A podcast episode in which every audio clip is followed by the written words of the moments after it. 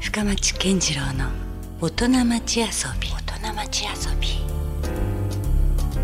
さあ、えー今夜遊びに来ていただいているのは書道アーティストの中村福さんですこんばんはよろしくお願いしますよろしくお願いします。まあもしかしたら中村福さんのことをねご存じない方もいらっしゃるかもしれませんのでちょっとバックグラウンドをね僕の方から説明させてもらうと、えーまあ、この番組にも以前ゲストで来ていただいた博多人形師の中村新京さんの、まあ、ご息女ということで、実はね、えー長男の広峰さんもこの番組にゲストで来ていただいてで広峰さんはまあちょっとお父さんの後継ぎ的な博多人形師ですよね。あ、そうですね。はい。うん、で、えー福さんは実は書道アーティストということで、 めちゃくちゃ若いイメージなんですけどこれちょっと失礼かもしれませんけど年齢とかもお伺いしていいんですかはい、大丈夫です。あの二十二歳です。は 若っそうまあでもそうよね考えてみたらね。い。 えでもうすでに、えーもう学生ではないはい、卒業しました。この三月で。あじゃあまさに卒業したばっかりのはい。新社会人 と。はい。ピチピチです。 でもねいわゆるこう就職的なあれじゃないんでしょでもどうなんですかそうですね。あの一応あの父たちの所属するうんはい中村人形に、あの私も就職といあうなるほ形どで、あのお父様の会社にはい。一応就職したという形になってるんですか、はい。でもねまあ全然またタイプが違うというかあもう一人だけ別ジャンルですね。本当ね、はい。まあそのあたりがまたねちょっと楽しみでもあるけどえということは、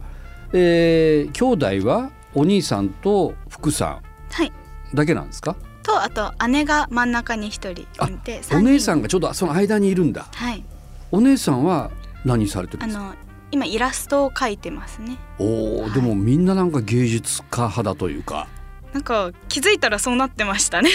それってやっぱ中村家のなんかふこう環境がそうさせるのかなやっぱり。 それはあるかもしれませんねやっぱりうん身近に絵を描いてる父がいたりとか、うんその何かを作ってるっていう姿をつ常に見てきてるので、うん、私も何かしたいみたいなのもうはそれはもあうりま子す供の心からはいその書道はいつから始めたんですか書道自体はあの3歳の時から私が早生まれなのでまあ、うん4歳になる代ですねなんだったらちょうどこう物書きを覚えるぐらいと同時っていう感じかなそうですそうですそれちょっと早くないですか普通よりなんは。そう早いとは思うんですけどう私んその頃には結構絵を描いてたみたいで、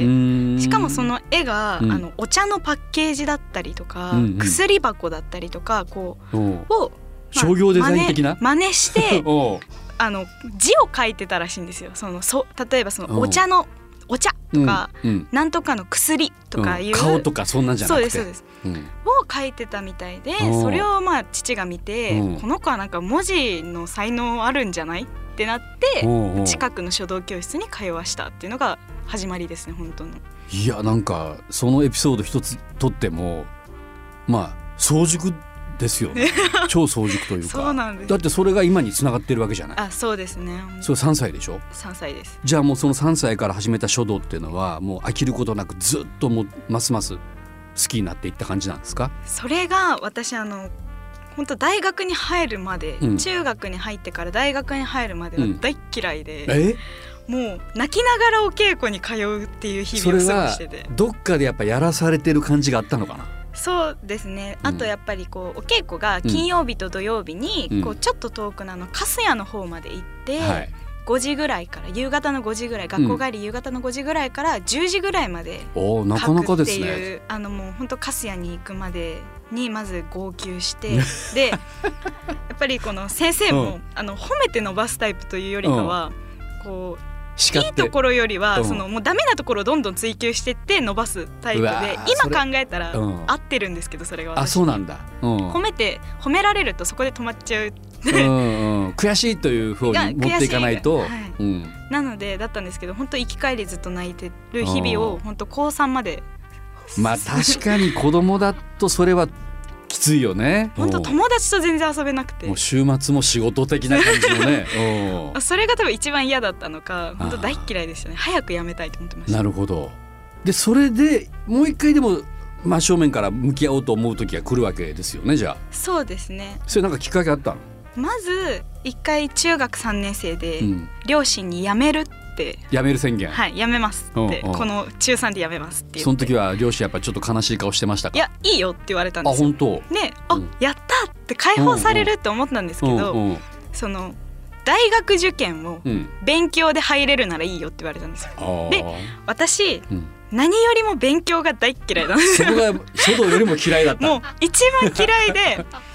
あの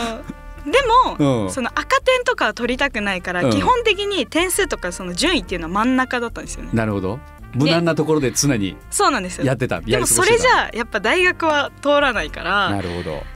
うんでも書道だったら推薦で入れるよおうっていう、実技だけで入れるおうおようって言われてあの完全にそれで昔取った記なん念か塚キしラキラ キラキラして見えてそっちを通ったってこいれう感じ使えるやんと、はい書道がでじゃああと3年頑張ろうみたいなおうおうおう思って一回心を入れ直してはいでその大学が主催する全国展にうん最後出そうようんって言われて、うん夏休みとか本当膝すり切れるぐらい毎日書いてたんですよねその時になんか手とかも怪我しちゃったりとかしたんですけどうんそのなあの大会でうん一番上の,、あの文部科学大臣賞っていうのをいただいてうわすごくないですかそれ国じゃない ですかおうその文部科学大臣という名前が入った賞をおう初めていただいてそれはやっぱ嬉しいでしょ嬉しかったですねあうの、おう学校の担任の先生がすごいあの、うん応援してくださってたんですけど、うんうんその発表の日に、うんなんか母たちに最初連絡というかうん通知が来て、うん母たちがあのまず泣きながら担任の先生に電話して、おうで担任の先生は私がきクラスにいたので、うん言いたかったんだと思うんですけど、うんやっぱそこは両親からうん連絡しなきゃだよなと思ってすごいうずうず我慢してたらしく てでうん私は何してるんだろうと思ってたんですけおうおどうそのままうんあの家に帰ったら、うんあの本当玄関でうん両親2人とも仁王立ちで待ってて、おうで早く言いたい早く行ったみたいな感じで、私がこうガラッてドア開けた瞬間にう「ん文部科学省取ったよ!」って言わ れて食い気味でちょっ食い気味で言われて私はそこで泣き崩れるってというおうへでそこで担任の先生に電話するみたいなエピソードもあったんですけどえそれがやっぱ天気になりましたかそこがなりましたねやっぱうん大学へ入学するにあたっても、うん私全然周りのこと知らなかったんですけうど、ん周りの友達は、うんあの子中村福ちゃんだうんみたいな、うんそのあの賞を取った子だおうっていう認識がすごいあっておー周りもやっぱり目が変わるわけね。っていうのがあったので、そういう面ではやっぱ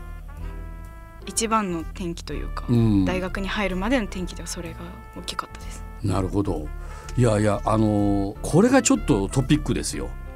第8回日展入選はい、これもなかなかすごいことじゃないんですかなんか日展って僕のイメージで言うとねはい、まあ各芸術の大御所たちが 名を連ねるぐらいないやもうそんなイメージがあったんだけども若干二十歳か21歳ぐらいの中村福さん入選みたいな。はい、うんいやもうびっくり自分が一番びっくりなんですけどやっぱりその日展に入るっていうと、うん書道の世界ではうん一目置かれるというか次のステップに上がるというかちょっとステージが若干違うよね。違いますね、うん日展入ったんだえー、すごいっうんて言われるのでやっぱり、うんその中でやっぱ大学4年間で入るって、学生のうちに入るって本当なかなかないってやっぱないんだ、はいそうい言う、わね、れて年齢で入ったりする人は。はい、で私の2個上の先輩が、その入ってうん大学3年生かな、うん時に入ったのを見てそこから憧れてうん大学4年間の中で1回は1回取りたいっていうのを、まあ、ある意味家族の目標というかもうおう両親と私の目標にしててうん頑張ってたんですけどやっぱ3年間全然ダメで、うんいで、やまあ取ろうと思ってなんか取れる賞でもないもんねこれ こればっかりはね。そうですねうん本当その通りで、うん、なのでこうもう念願というかもうギリギリじゃあなんとか学生で大学4年生で入れたっておいううその時はどういう風な聞き方したんですかなったっていうのは。いやその時は、うんあの午後3時うんに発表があって、うんインターネットで発表なんですけああそうど、なんだ今時はね。はいうん全然つながらないんですよねうんみんな見るので。なるほど。そしたらあの私のお稽古に通ってるところの先輩からうん電話が来て「うんうん、おめでとう」っていう一言をもらったんですよ。あそ先輩の方から逆に教えてもはらっい、て、そっちあの先にインターネット開けたみたういで、んうんうんそれで見て連絡をくれて、おうそこの「おめでとう」ってすごくお世話になってる先輩だったのでう、んが大学の校舎で号泣しました、 その時もおーそっかやっぱそれだけやっぱそれも嬉しいいやうれ一番嬉しかったですこえそののぶもうあれであれよりもあの文部科学大臣賞よりもよりも嬉しかったですあそうなんやっだぱ規模が違うというかやっぱ学生とうん、その社会人とか一般の、まあ、全部横並びだもんね、はいうんが違うのでやっうんぱその文部科学大臣賞をいただいた時は、うん全学生のそっ中か学生のカテゴリーの中でのチャンピオン、そうですうね、んそれがこう突破されたうん日展はうん、もう数えきれないほどの人が応募してるので、この時はご両親はどうだったんですか仁王立ちしてましたかやっぱいりやこ の時は私東京にいたのであでそうなんだ全然本当ネット開けなくて結果を知らなくて、うん電話して、うん、あの2人とも泣いてました。あーやっぱそうなんだ まあでもねなかなかもう若干21歳にしてもう輝かしい経歴をいやいやいやまあ研鑽というかす積んでるなっていう感じもしますけどあねりがとうございます。えーでもあれはね福さんってあのー、まあ、こんな言い方あれかわかんないけどやっぱ博多人形っぽいよねよく言われいまやす。言われるなんかはい福々しいなと思って、いや名前通なんりか本当父の作品がなんか展示会とかで展ある示やんされてるとうんなんかこれ福ちゃんだよね。うモデルは福ちゃんだよねって言わんれてじゃないの知らない です 特に私も何も言われてないけど確かになんか似てるみたいなうんなんかあのワールドにねなんかすごいこう具現化したよう な言われますよくそんな感じさえしますよなんか、うん、キリッとした感じのねあ、本当ですうか、ん、表情がでそれでいてなんかこう優しさがあすごく入ってるからありがとうございます、うんであの書道アーティストって肩書きじゃないですか、はいこれ自体僕あんまり耳なじみがないんだけれどもこれどういうカテゴリーになるんですか書道アーティストっていうのは。あ書道アーティストっていうのは、うんまあ皆さん知ってるのは書家だとか書書家道と家かね。うんっていうのは、まあ、これは私の中の基準ではあるんですけど、私の中ではこう展覧会に出したりそれこそ日展にはい出したりするような方々ってうん書家だと思うんですよね。うんただ書道の筆とうん紙うんで、あとはその、まあ、漢字だとか文字を使って、何かちょっと芸術的なちょっと書道の世界ではタブーとされるようなものあーをはい作るのがうん私は書道アーティストだと思っていて、なるほど。私はうん書道アーティストとしてやりたいなっていうのがあって、自分でつけました。なるほど。あのよくそれで言うとね、あのパフォーマンスとかされる方もいますよねあ。いますいますペインティングパフォーマンス的な、はいその書書道家の方でも、それはそやっぱり興味あったりするんですかそういう ことも。大きい字は書きたいなと思うんですけど、うん私緊張しいなので、うん人前で書くのはちょっといいかなってそういうパフォーマンス的な方向にはあんまりベクトルは向いてない。そうですねいつかはするかなとか思わかんないようねんまであすけ先のことどはねまあうん今はちょっと緊張しちゃって手震えるなっていう うんであの、まあそのうん今回その書道アーティストとして作ってうんる作品の中で、うんその小学校の時のうんいただいた賞で中国に行った時があったんですね。はい。その時のあのにあの見てうん。すごい感動した作品があるんですけど、へあの深町さんがあの、うん還暦になられるおということで、今回ちょっとえ書いてきました、 マジですかちょっと待ってくださいよそのもうそんな2点入入選アーティストから いや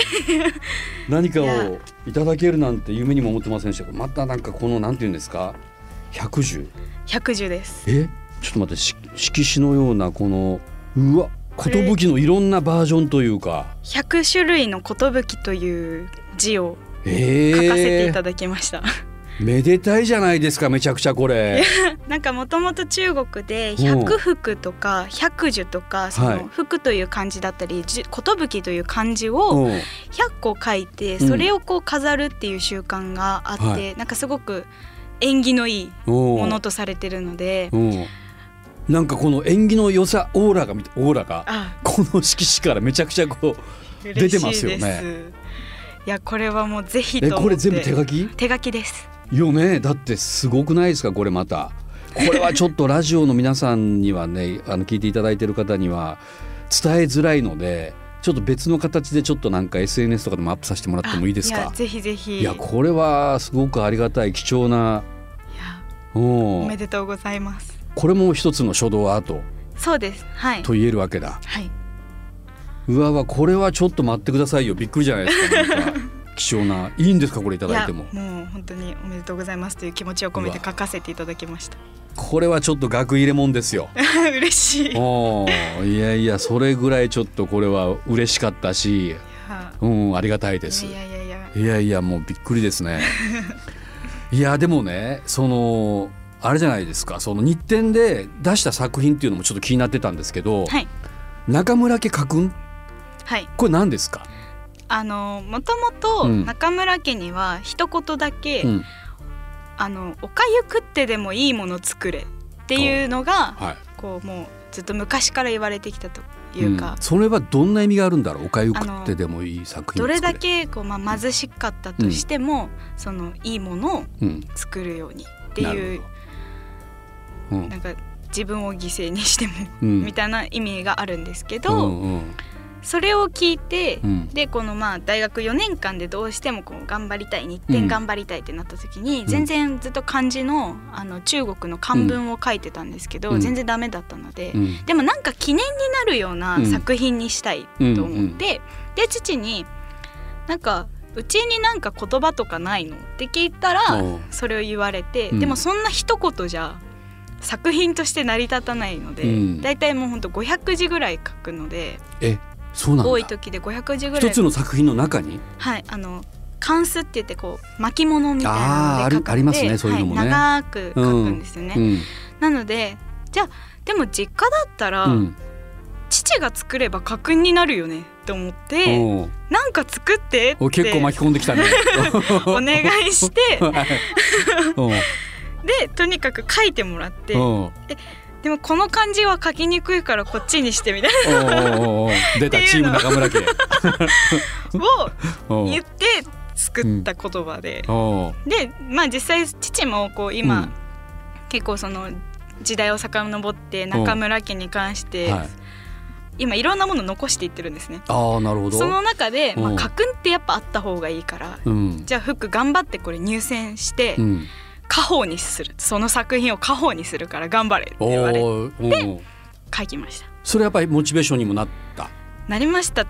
ねうんというかプレッシャーでしたね、そうよねそれはそれでねなんかいらんものまた背負ったなっていいやうそうことにはなるよねなんかもうこれでダメだったらどうしよう無理かもみたいなのおうはありましたねなるほどでもそれだけの逆に言えば覚悟も生まれてはいこの入選につながったということも言えるんだそうですねもう何としてでもっていうちなみにそのなんか字としてはなんどんなことを書かれたんですか？あの、まあ、字としては、うん。あの父がその先代というか先代が、うんその亡くなる時に、その目に見えないものを受け取るっていうふうに私は作品に書いたんですけど、最後にその父も呼ばれうん、て、手を握ってう、ん、もう何も会話はしないんですけど、うんただ手を握って、うん、でその、まあ、私の祖父ですね、うんまあ、亡くなられたらしいんですけど、うんうん結局その技術を受け取るというかあ手を通してうん、その今までの歴史を受け取る、ある種のこうバトン、はい、バトンをつなぐようなうん、のが実際にやってたみたいで、うんそういうのを言葉にして書いてます。あそれはもう中村家で実はずっと伝わっていたルールというか。ルールというかそうですね、おはい、ーへえそれえ字にするとなんていう字になるんですかそれをあの先代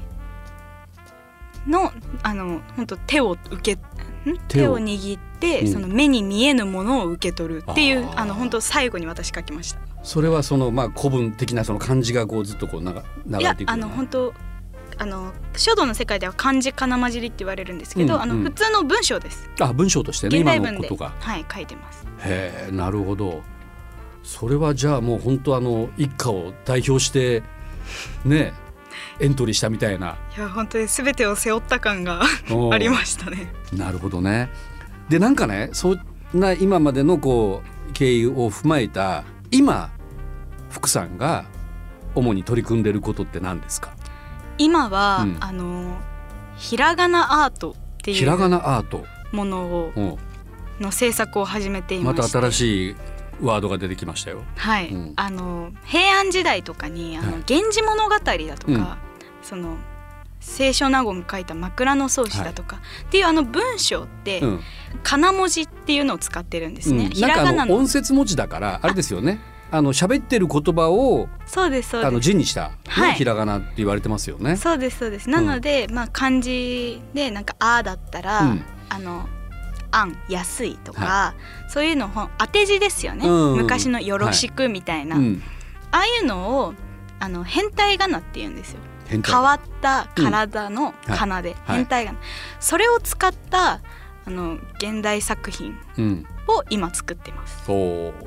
まあそれ言葉だけ聞いてもなんとなく具体的には浮かんでこないんだけどもパッてこうどうなんですか僕らが今思い浮かぶひらがなってあるじゃないですか、はい、とはまだ全然違う感じってことですか違いますね。多分、ほとんどの人が読めないと思あいます。読めないレベル の読めなんか漢字に近いので、その原型はあるの原型はももちろんはいあります。そのより漢字に近いんだそうですね。本当中間みたいな。そのなんかもともと当て字とされていた漢字がベースとしてはあるみたはいい、あそれをもうそのまま持ってきて、なうんうんまあだから分かりやすく言うと「源氏物語」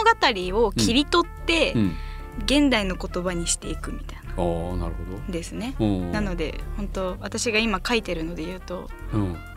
あの推しと推かしあああの今で言うをアイドルとかあののはいはい推しがいるっていうじゃないでうすんか、うんあの推ししか勝たんとかうんうん書いてます、えー、あーなるほどじゃあその実際に読めないかもしれないけど書いてあることはめちゃくちゃ現代的な めちゃくちゃ現在の言葉使ってますへえなるほどね書道の中ではその現代の例えば推ししか勝たんなんて書いて展覧会に出す人絶対いないんですよや確かにねむしろそれ跳ね跳ねられるぐらいなめめちゃくちゃ多分怒られると思怒うられるよね、はいうんうんっていうのをやってます。 も目うむ指してしろそこはこう確信犯じゃないけどこうもう別にそれがどうだみたいなはいぐらいなメッセージも込めてそうですね、うんなんかあの、まあ、若い人たちにもっと書道を見てほしいなっていうのがあって、その観点も大事ですよねなんかただ単に僕が思うのはその伝統が今に息づいているもののほとんどの例が、うんそのただ単に昔のままをね受け継いでるわけではなくてその時々でちゃんとしっかりとこうアップデートしてるんでですよね、だからその伝統というものが実は守られてきている経緯があるから全然その範疇だと思いますよその福さんに今の話っていうのは。ありがとうございます、うん、だから全然その反逆でも何でもなくてまそうむですしろ王道かなっていうか。うんもう書道の、まあ、私が教えていただいてる先生だとか、うん大学で教えていただいた先生だとかをうんもう一番尊敬してるので、うんその方々の尊敬を込めて、うんでも書道の世界に入ってくる人って今すごく少ないので、うんまあ、デジタル化が進んでますしななるほどので私が頑張って若い人を持っていきますみたいおなー気持ちでやってます。確かにねそういう意味ではこうアイコンっていうか、はい、 これからのこう書道を目指す人たちにとっての一つの憧れ的なねそうなればいい存在になったらまたちょっと変わるかもね状況がねそうですね変わればいいなと思いながらうんやってます、い素晴らしいですねだからそ何かこのビジョンがちゃんともうすでにあるっていうのがねやありがとうございます、どうなんですかこういうのってやっぱそういう話も常に中村家の中ではよくあるんですか話し合いっていうかありますね本当常にしな何かその人形のことだとか、うん芸術のことだとかうんに話してるので、うんよく話しますこれこうなってくるとさコラボみたいなことってやらないのなんか父はしたくないみたいですねえなんでかいな、なんかまあでも別物としては考えてて、うんるのでこうコラボというよりは、うんなんかこう完全なコラボって難しいので、うんまあその例えば父の人形の作品にあったうん背景になるようなうんひらがなアートあーみたいのなるはほ私はやりたいなどいとや全然それコラボできるよねそういう意味ではねそれはいつかしたいなと思いますね、うん本当父が元気なうちに、ねなんかその一つの大きなテーマがあったとした時にねそれぞれが作品作ってもそれはコラボになるかもしれないしねそれは面白いですねね、うん、今みたいななんかもう一つの作品の中にそれが織り込まれてるっていうのも多分一番わかりやすいうん、コラボかもしれないけどでも全然なんかそうやって話し合ったりしてるからそうです余計そのなんだろうそのダ・ヴィンチとかミケランジェロじゃないけどもああいうのってほらやっぱ一つの工房みたいなのがあってチームでやっぱ作品を作ったって話もあるじゃないですか。はいなんかそういう表現の仕方っていうのは全然あ本当環境的には似てますね似てるよねだから全然そういうところから生まれるものもあるし一人でなった時には一人のまたさ世界観がそこにはあってみたいなねそうなっても面白いよね い。やいつかしたいですうん、ってあのこんなおじさんが言ってたっていうことをお父さんにも伝えておいてくださいも。ちろん伝えておきます いやいやいやまあ偉そうに僕が何か言えるが立場ではもちろんないんだけれども、なんかあのサプライズで僕なんかね還暦にこんな記念すべき めでたい色紙までいただいていや喜んでいただけていよかやったいですやこれもうめちゃくちゃ嬉しいですよ。わあありがとうござ全います然もうなんかねこんな考えてもなかったんいでやねなんかそうやってなんだろうこう作品っていうのは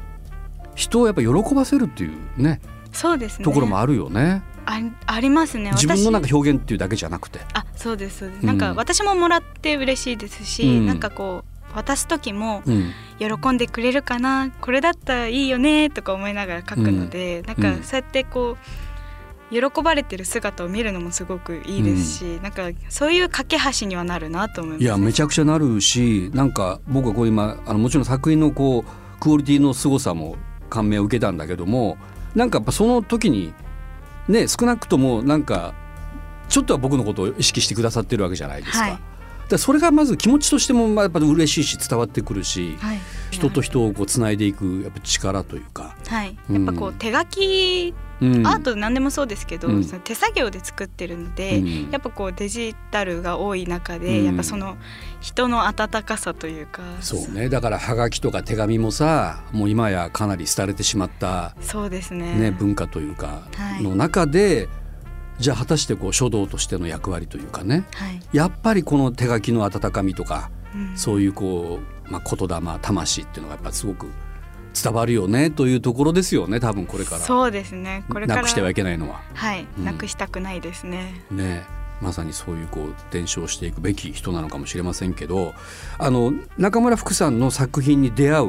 機会が近々はい、もうすぐ。東京なんですけどねそうなんです。東京なんですよね。根津にあるギャラリーマルヒというところで中村福さんの個展が、えっと、16日だからもう間もなくスタートする、24日までということですけどこれはどんな作品展になりそうなんですかこれはですね、うん今もう本当数時間前も作っている、うん 作っていた作品たちが並ぶんですけうど、んうんまあタイトルを牧場としこのて、牧場っていうのがまた面白いんですけどいわゆる牧獣の牧はいに馬の書いて牧場はい。お実際造語ですかこれやっぱり。これあの造語だと思われうるんことが多いんですけど、うんあるんですよね言葉としてああるんだの本で「牧場筆記」っていう、うんうんそのまあ言葉とかが載ってる本なんですけど、うんそれとちょっとそこから取って、うんもう墨まあ意味は全然違います。うんうん私の中のこの牧場の意味は、まあ、さっき言った変態仮名とか、その紙だとうかん墨っていうのを使って、うんあの遊ぶそういううん遊ぶ場所として遊びの牧場なるほど、っていう意味を込めました、うん、ある種今までのこうちょっとしたこう集大成みたいな作品展みたいにもなってるんですかあじゃあ。そうですねもともとあの卒業を記念してやろうとはなっていて、まあ、そこでこう新しい自分の作品たちを出したいと思ってたので、まあ本当これがこれをスタートとしてやっています、これ文京区の根津にあるこのギャラリーマルヒっていうのはこれきっかけとしてはやはりああいうなんていうんですか先ほどの日程入選みたいなとこがご縁になったりとかしたんですか、いやもうもっと前ですねあの、うん兄が大学を卒業した時に、うもうそこで個展をさせていただいていて、おーはいそのご縁で、うん兄弟2人でうん初個展ここだと面白いよねみたいな話をさせていただいて、うんうんそこからなるほどでも別に兄弟のコラボ展じゃなくてじゃなく私今の回は福さんのもうはい初の個展とはいいうことでじゃあこれの準備が今もう大変なんだバッタバタしますねバタバタして新しい新作も結構今じ ゃあ新作しかないですあそうなんでしすか本当ギリギリになって作品変えたりもしてるので、うんうん本当私も当日来るまでどうなるかわからないっていうおーなるほどこれねできたら福岡の方でも見たいよね いやいつかさせていただきたいですね今のところ全くその予定なし全くないですこれはちょっとなんとかね福岡の今ラジオを聞いてらっしゃるそのまあギャラリー関係者だったりとか、はいそういうアートに詳しい方ねいやぜひさせてください